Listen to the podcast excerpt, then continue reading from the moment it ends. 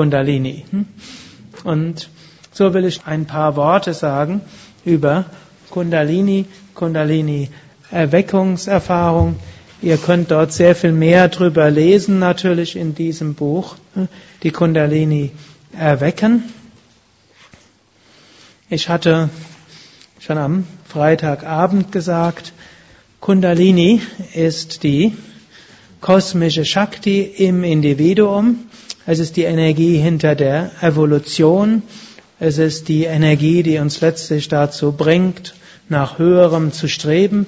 Es ist die Energie, die aus Mineralen Pflanzen hat werden lassen, aus den Pflanzen Tiere, die Tiere sich weiterentwickeln lassen hat, sodass der Mensch entstanden ist, den Mensch nicht zufrieden sein lassen hat, im Steinzeitzeitalter zu bleiben, sondern weiter zu fragen, wer bin ich, woher komme ich, wohin gehe ich. Vermutlich haben das die Menschen auch schon im Steinzeitalter gefragt.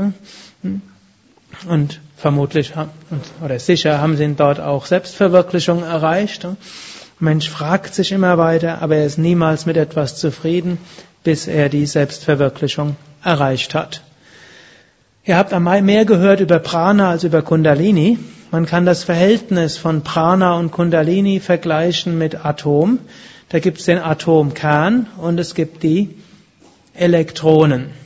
Die Elektronen schwirren um den Atomkern herum und für die normalen Dinge des Alltags sind die Elektronen verantwortlich. Also wenn es wärmer wird, heißt einfach, Elektronen dehnen sich ein bisschen mehr aus. Wenn es kühler ist, ziehen sich ein bisschen mehr zusammen. Wenn Aggregatzustände sich verändern vom Flüssigen zum Festen, hm, dann hat, passiert auch etwas auf der Elektronenebene. Wenn zwei Moleküle zwei Atome einem Molekül verschmelzen, dann tut sich auch was auf den Elektronen.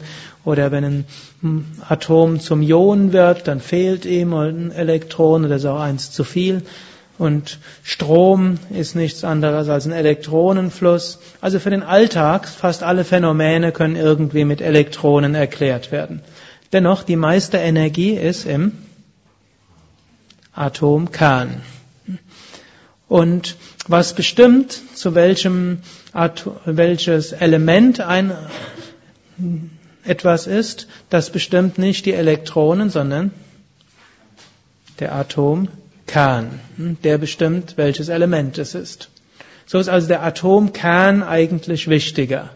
Und letztlich der Atomkern bestimmt auch, wie viele Elektronen da drumherum sind. Zwar kann mal eine oder zwei Elektronen mehr oder weniger da sein, dann nennt sich das Ganze Ion, aber es ist nur eine, eine gewisse enge hm, Variationsbreite.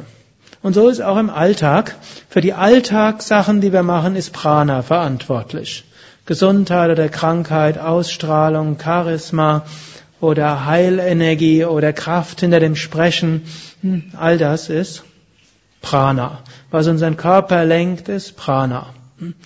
Und wir können unser Prana erhöhen und darüber habt ihr gerade im gestrigen Nachmittag Vortrag einiges gehört. Hm. Aber es sind Grenzen gesetzt. Erst wenn der Zustand der Kundalini sich ändert, dann ändert sich auch unser Prana-Zustand dauerhaft. Und so ist äh, die Kundalini das, was auch unser Prana dauerhaft bestimmt und umgekehrt. Wenn wir intensive Prana-Arbeit machen, wollen wir langfristig unsere Kundalini auch erwecken.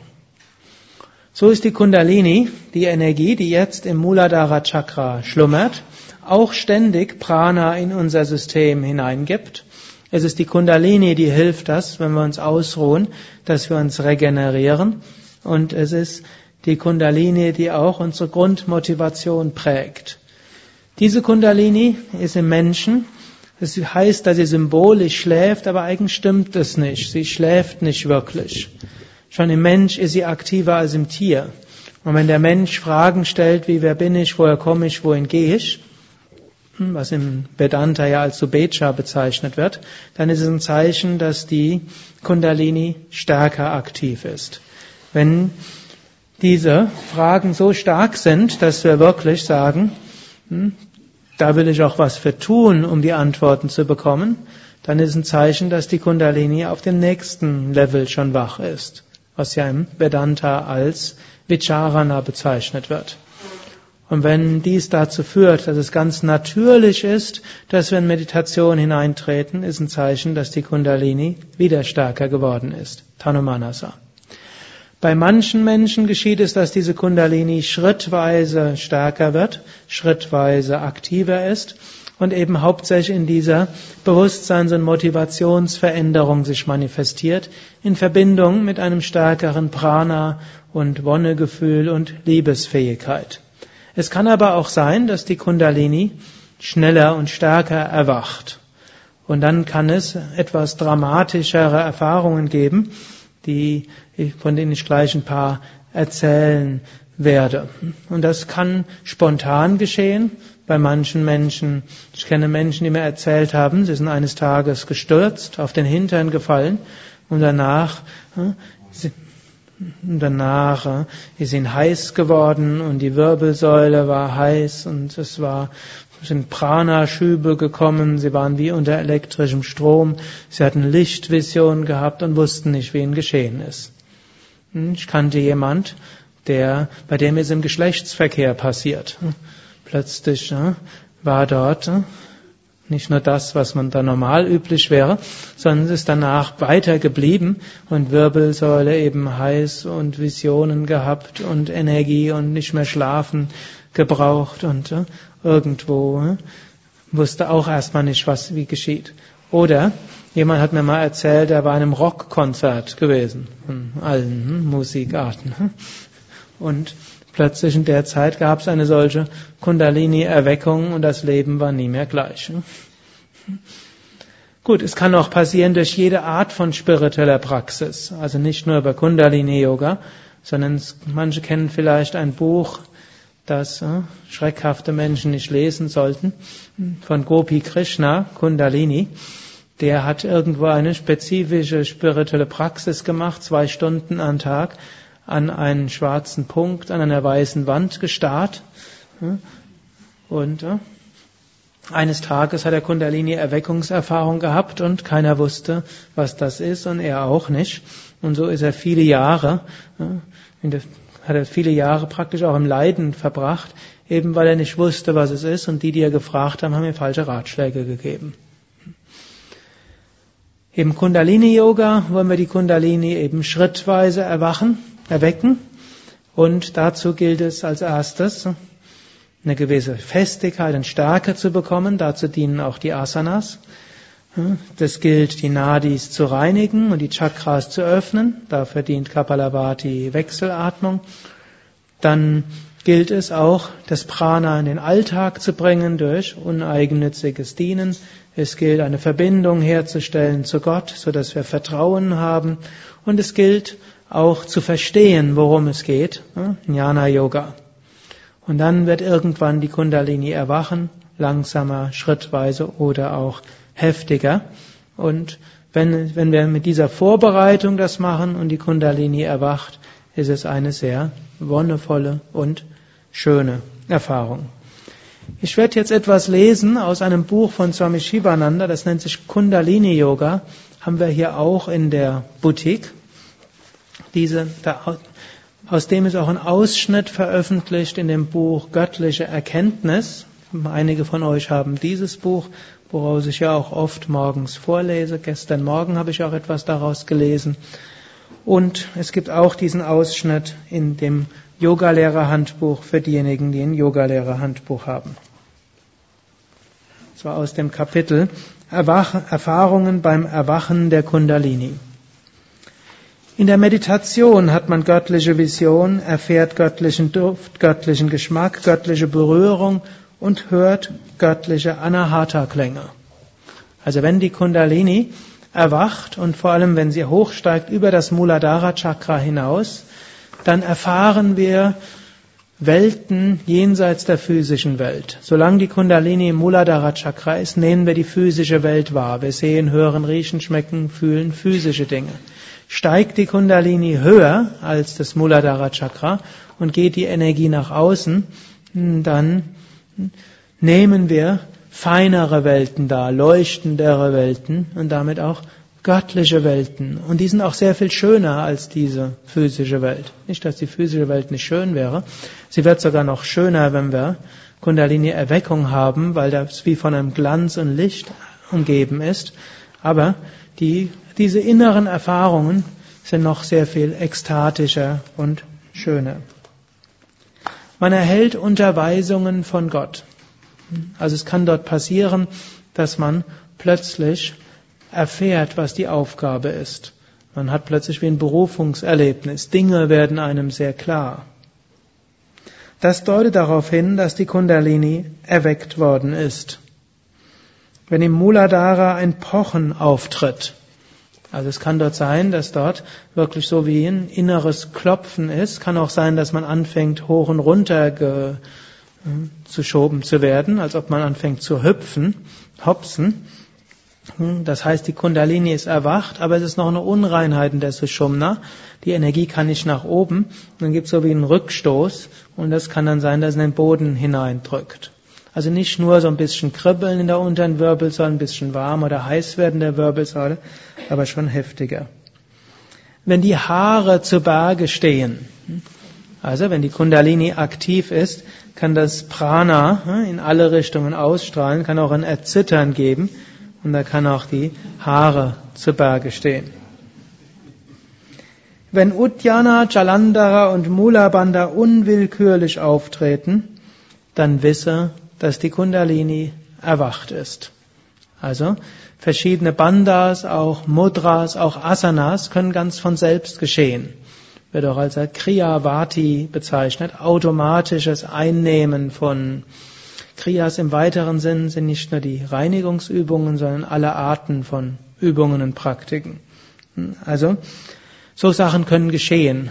Ich habe euch jetzt heute eben gesagt, was ihr üben könnt und was ihr üben solltet als regelmäßige Praxis, wenn ihr an starker Energiearbeit interessiert seid. Wenn es euch passiert, dass plötzlich heftige Energien euch aktiv werden und euch in Asanas führen oder äh, irgendwelche sonstige Bewegungen, dann könnt ihr das auch geschehen lassen. Wenn das geschieht, wisse, dass die Kundalini erwacht ist. Wenn der Atem ohne Mühe stillsteht, Kevala Kumbhaka, also von selbst geschieht, wisse, dass Kundalini Shakti aktiv geworden ist. Also wenn das Prana zusammen mit der Kundalini in höhere Ebenen geht, dann sinkt der Metabolismus auf der physischen Ebene und dann kann es sein, dass man gar nicht mehr atmet. Mindestens hat man so das Gefühl, als ob der Atem stillsteht. Das heißt deshalb auch, ein Yogi sollte man nicht beerdigen, solange nicht die ersten Verwesungserscheinungen kommen. Er könnte einfach nur in tiefen Entspannung sein bei Kevala Kumbhaka. Also jetzt zu eurer Beruhigung. Mir ist jetzt äh, noch nicht vorgekommen, dass im Ashram plötzlich jemand Herz- und Atemstillstand hatte. Wenn wir dann überlegen müssten, soll man einen Totenschein ausfüllen oder eine Weile warten. Also ist noch nie passiert. Ich weiß nicht, wenn ich solche Sachen erzähle, kriegen immer Leute Ängste. Eigentlich, ne? Ich erzähle ich die Sachen, dass er keine Ängste hat, dass wenn er merkt, dass sowas sowas mal andeutungsweise passiert, dass er wisst, es ist was Normales, das ist meine Intention.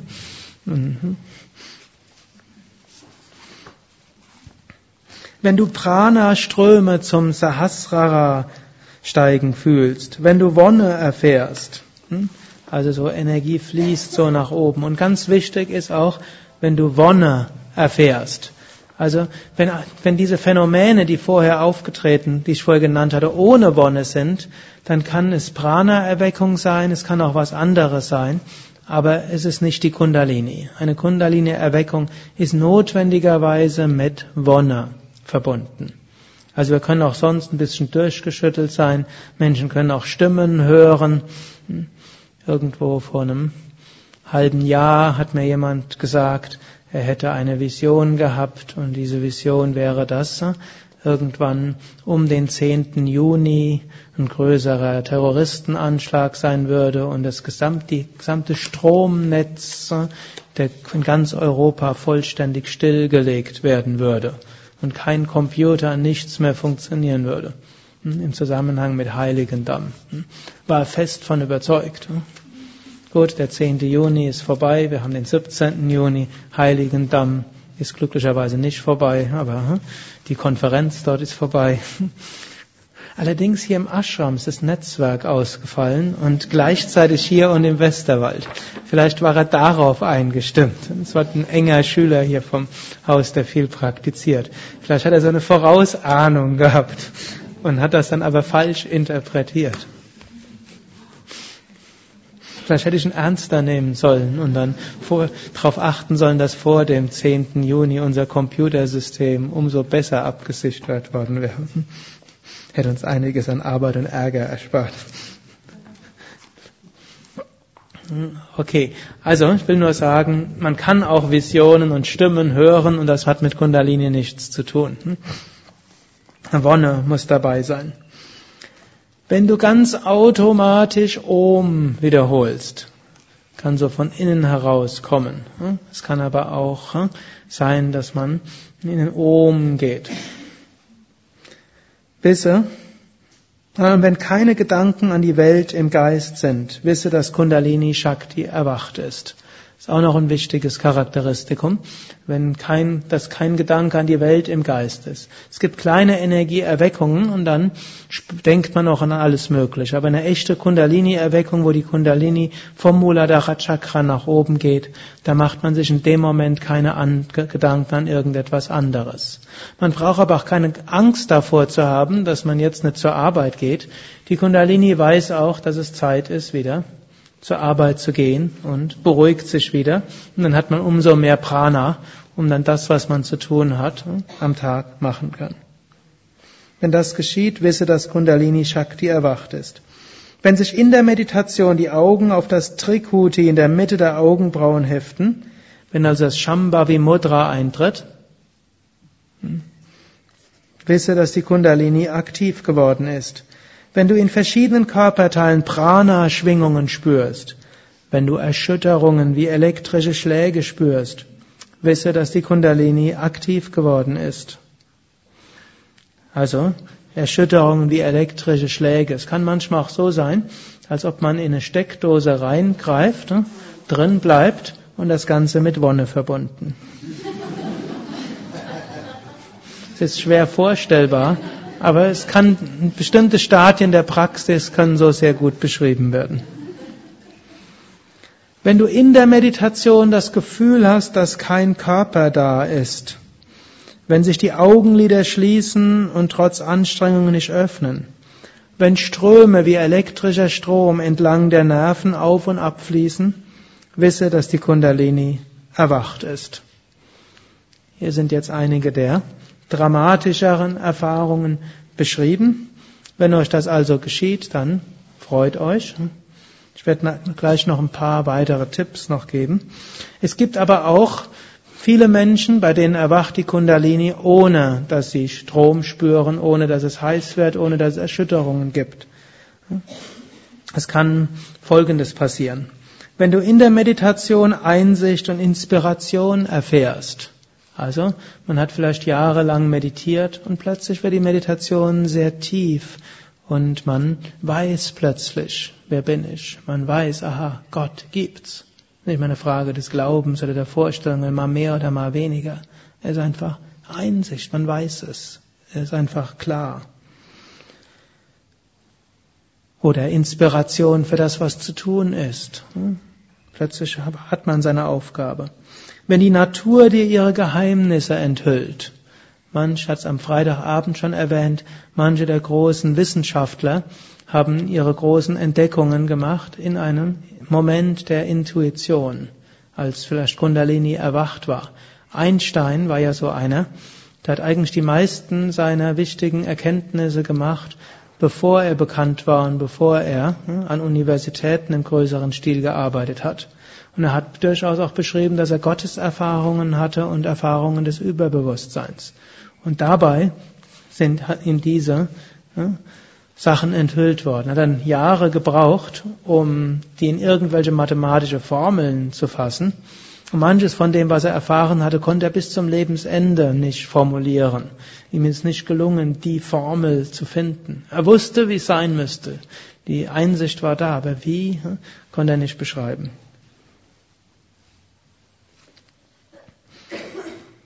Wenn du klar die Bedeutung der vedischen Texte verstehst, hm, also es gibt gerade im 20. Jahrhundert, einige der größten Meister hatten keine größere Bildung gehabt, wie zum Beispiel Ramakrishna, gut, der war noch 19. Jahrhundert, oder Ramana Maharshi oder Ananda Maima. Die sind über Kundalini-Erweckungen und Bewusstseinserweiterungen Samadhi gekommen. Und wenn man sie dann später gefragt hat, was bedeutet diese Upanishade? Was bedeutet das, was dort in der Yoga Vasishta steht? Was ist das, was in der Brahma, im Brahma Sutra steht? Konnten die da sofort erklären. Andere Pandits, die das 20 Jahre studiert hatten, diskutiert hatten, konnten es nicht genau erläutern, aber die haben das einmal gehört und wussten sofort, wofür es steht. Denn sie wussten es aus der Erfahrung heraus. Diese großen Schriften sind eben nicht einfach nur philosophisch, intellektuell und aus der Zeit heraus erklärbar, hm, wo man die sozioökonomisch-kulturellen Bedingungen verstehen muss, um zu erkennen, was ist da überhaupt, hm, sondern das ist die Beschreibung der direkten Erfahrung der Wahrheit.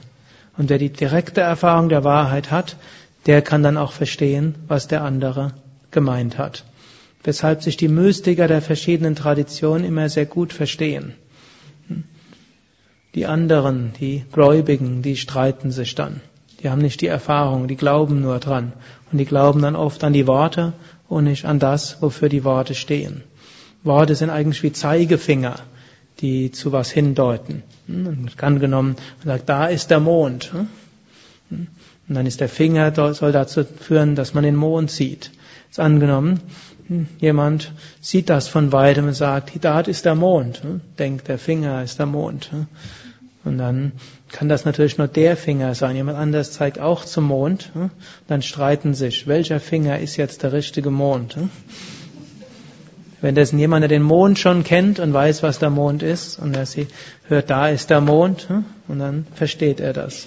Und so, wenn die Kundalini erwacht ist, dann verstehen wir die Bedeutung der Schriften.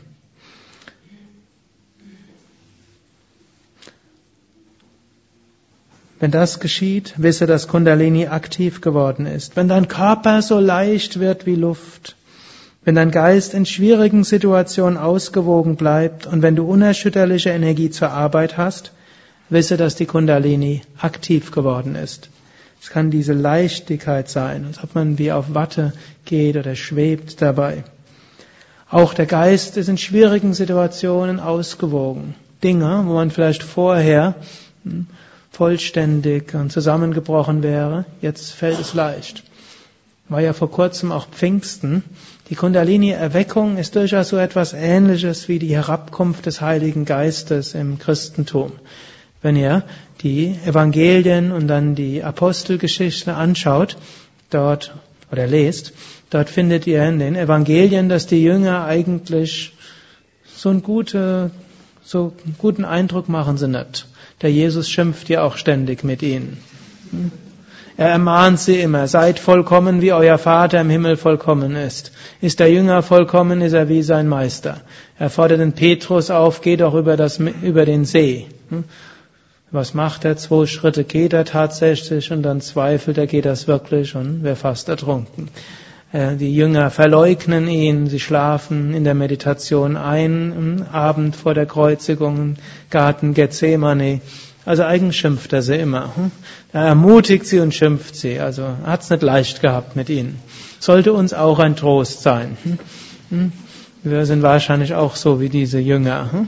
Bis irgendwann der Heilige Geist herabkommt. Und der Heilige Geist wird manchmal auch als weiblich bezeichnet. Er ist wie eben die Shakti. Und die Shakti können wir entweder empfinden, dass sie von oben in uns hineinströmt, göttliche Gnade oder ein Segen, oder dass sie von unten hochsteigt als Kundalini. Heiliger Geist und Kundalini sind wie zwei Aspekte der gleichen Münze. Und nach dem, nach diesem Pfingsterlebnis waren die Jünger nicht mehr die gleichen. Dann haben sie mit Zungen gesprochen, mit Überzeugung, waren bereit, ihr Leben aufs Spiel zu setzen. Einige sind ja auch umgebracht worden. Sie haben vor Tausenden von Leuten gesprochen und die Menschen haben ihnen zugehört und waren auch natürlich erstmal sehr erstaunt. Das waren die, die vorher hm, die ungebildeten Fischer, die so diesen Mund aufgemacht haben, alle weggelaufen sind. Der Jesus, der hat eine Ausstrahlung, die Jünger hatten nichts gehabt. Aber hm, nach dem Pfingsterlebnis war die da. Und genauso, wenn du unerschöpfliche Energie zur Arbeit hast. Hm, also angenommen, ihr meint eine Kundalini-Erweckung zu haben, aber meint, jetzt könnt ihr nur noch zwei Stunden am Tag arbeiten und müsst euch früh pensionieren lassen. Es kann alles Mögliche gewesen sein, aber eine Kundalini-Erweckung war es nicht. Mit einer Kundalini-Erweckung, hm, dort schäumt ihr über vor Energie. Wenn du göttlichen Rausch erfährst, hm, also hat etwas Berauschendes, Freudevolles.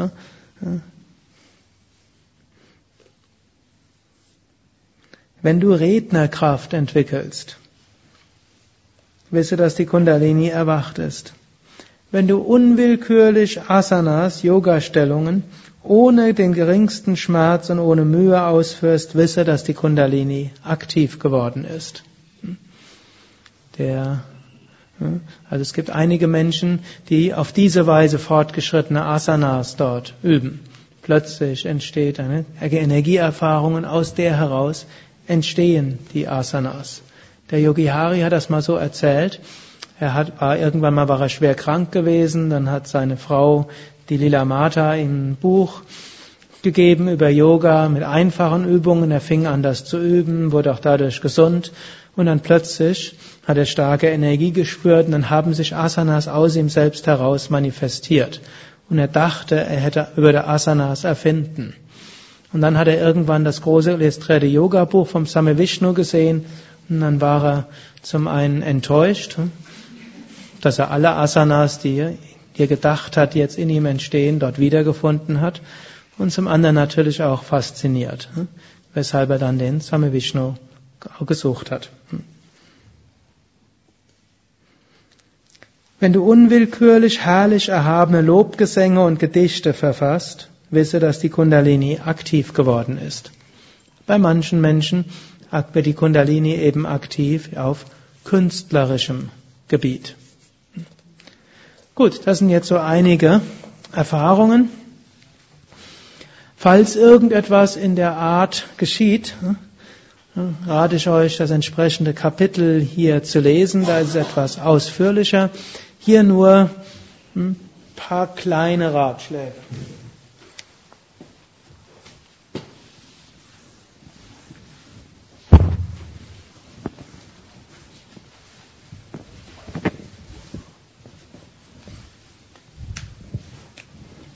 Der erste ist Vertrauen haben.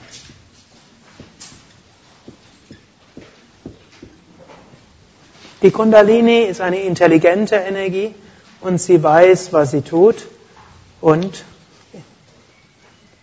sie wird dafür sorgen, dass das geschieht, was das Richtige ist.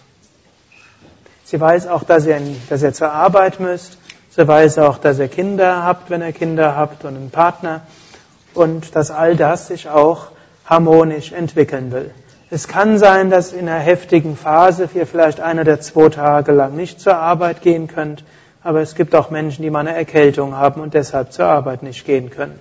Umso mehr Energie habt ihr nachher. Aber im Normalfall ne, passiert es auch nicht, dass der Tag auszusetzen ist. Also habt Vertrauen. Und das könnt ihr natürlich auch vertiefen, indem ihr betet, und euch an Sami Shivananda wendet oder an die göttliche Mutter oder was auch immer euer Gottesbezug sein mag. Das zweite ist geschehen lassen.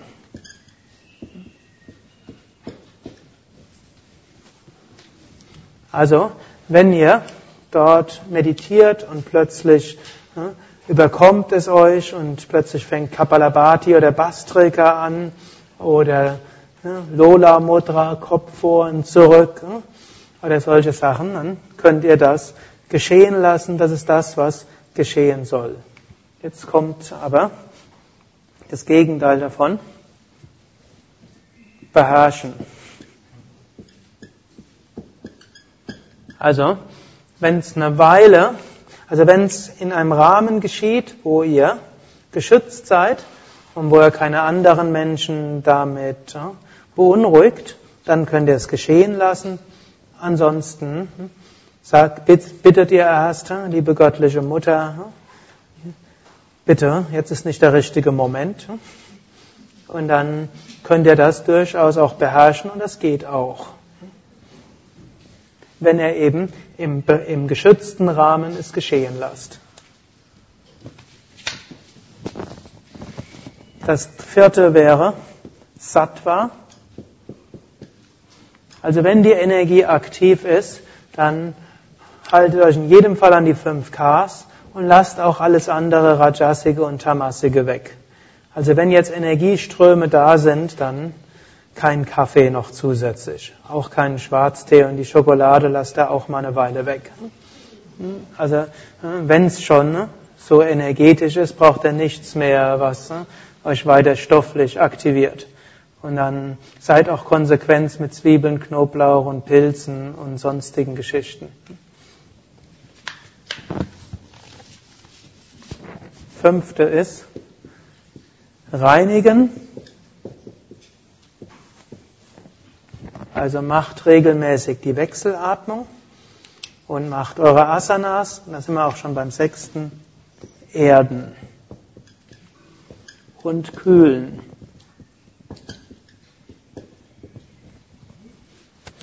Erden könnt ihr euch, indem ihr anstrengende Asanas übt. Vira, Badrasana, die Heuschrecke, Navasana. Also macht bewusst das, was anstrengend ist. Das führt dazu, dass ein Teil des Pranas im physischen Körper bleibt. Und so habt ihr euch geerdet. Gut auch Gartenarbeit oder ohne Motorinstrumente. Kann auch hilfreich sein oder barfuß. Gut, in Zeiten Alter der Zecken und FSME sollte man vielleicht nicht mehr so viel barfuß über die Wiese laufen. Sei denn, ihr habt irgendwelche zeckenabwendende Mittel dort vorher aufgetragen. Also das ist auch erdend. Und erdend ist auch regelmäßigen Tagesablauf beibehalten. Also auch wenn er zwischendurch in Wonne, Ekstasen kommt, trotzdem esst, geht zur Arbeit, macht euren Tagesablauf, macht den Haushalt, kümmert euch um die Kinder. Also haltet diesen normalen Rhythmus bei. Kühlend sind insbesondere Siddhali, Siddhkari, sind Viparitakarani Mudra Schulterstand und Kechari Zunge nach hinten, Kopf nach hinten, um die Mondenergie fließen zu lassen. Gut, und siebtes wäre weniger Energieerweckendes. Also wenn die Energie schon aktiv ist, dann würdet ihr kein Bastrika mehr machen. Ihr würdet die Asanas vielleicht nicht mehr so lange halten und vielleicht auch bei der Wechselatmung Mula und Jalandhara Bandha eine Weile weglassen. Es hängt dann natürlich auch davon ab, angenommen, die Energieerweckung ist so, dass das in euren Tagesablauf wunderbar hineinpasst und dann gibt es auch keinen Grund, weniger Energieerweckendes zu machen. Ich hatte in den Phasen meiner intensiven Kundalini-Erweckung, das war gänzlich unproblematisch. In der Zeit bin ich auch weiter zur Uni gegangen, habe mich mit Betriebswirtschaftslehre rumgeplagt. Oder eigentlich war es keine Plage, es war so wie ein, wie ein unwirkliches Spiel. Und, aber nicht, dass er denkt, ich habe so ein Spiel und nachher war dann nichts mehr. Also ich habe mit Jahr als Jahrgangsbester abgeschlossen und habe in der in dieser Kundalini-Erweckungserfahrung in einem Semester die, das Zwischenstudium absolviert und nach einem Semester die Zwischenprüfung gemacht. Also dort hatte die Kundalini einen entscheidenden Anteil dabei.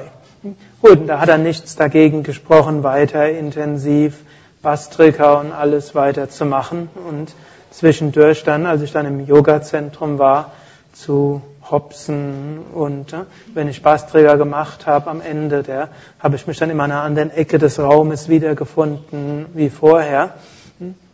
Aber wenn das Pranayama vorbei war, hatte ich dann die Energie für all das, was zu machen war und hatte dann intuitives Verständnis dafür. Die Mehrheit der Menschen, die vielleicht etwas ängstlicheres Temperament dort haben, wird dann die erweckenden Sachen reduzieren und sich einfach der Wonne freuen hm, und, den, und die Energieerfahrung hm, entstehen lassen. Jetzt muss ich noch eine kleine Enttäuschung für euch machen. Nicht jeder hat solche intensive Erfahrungen. Die Mehrheit läuft es eher schrittweise und ohne diese dramatischen Sachen. Und wenn sie doch geschehen, dann dauern sie typischerweise mehrere Wochen bis mehrere Monate und danach harmonisiert sich die ganze Geschichte wieder und dann ist der Tag, ist die Welt wieder etwas grauer als vorher. Gut, und dann wird man eine Weile sein Karma ausarbeiten müssen. Man weiß, wie schön es ist, die dauerhafte Verbindung mit dem Göttlichen zu haben. Man weiß, dass man jetzt noch einiges an karmischen Aufgaben zu erledigen hat. Und dann vielleicht ein paar Jahre später kommt dann der nächste Schritt. Oder ein paar Jahre später hat, nimmt man sich wieder die Zeit, um so intensiv zu üben, dass es geschehen kann. Das heißt, es gibt so viele Wege, wie es Pilger gibt, und das soll dann auch mein Schlusswort sein. So viele Wege, wie es Pilger gibt, heißt auch, dass es nicht jedem seine Sache ist, intensiv zu praktizieren. Hm? Mindestens habt ihr alle einen Einblick bekommen, hm, wie es so sein kann. Ihr habt die Praktiken gelernt, die ihr zu Hause weiter üben könnt. Ihr habt einen Einblick bekommen, ob ihr das vielleicht auch mal hier nochmal auf intensivere Weise weiter üben wollt. Ihr habt vielleicht oder hoffentlich auch kleine Anregungen für den Alltag, Pranayama im täglichen Leben bekommen und ich wünsche euch, dass ihr die nächste Woche dann mit mehr Prana, mehr Energie und mit mehr Freude angehen könnt unabhängig davon, ob ihr jetzt inspiriert seid, diese Übungen weiter zu üben oder weiter so zu üben, wie ihr bis Freitag geübt habt. Selbst dann werdet ihr merken, hm, dadurch, dass an diesem Wochenende sich die Nadis etwas mehr geöffnet haben und die Chakras, dass auch die ganz normalen Praktiken machtvoller wirken als bisher. Hari Tatsat.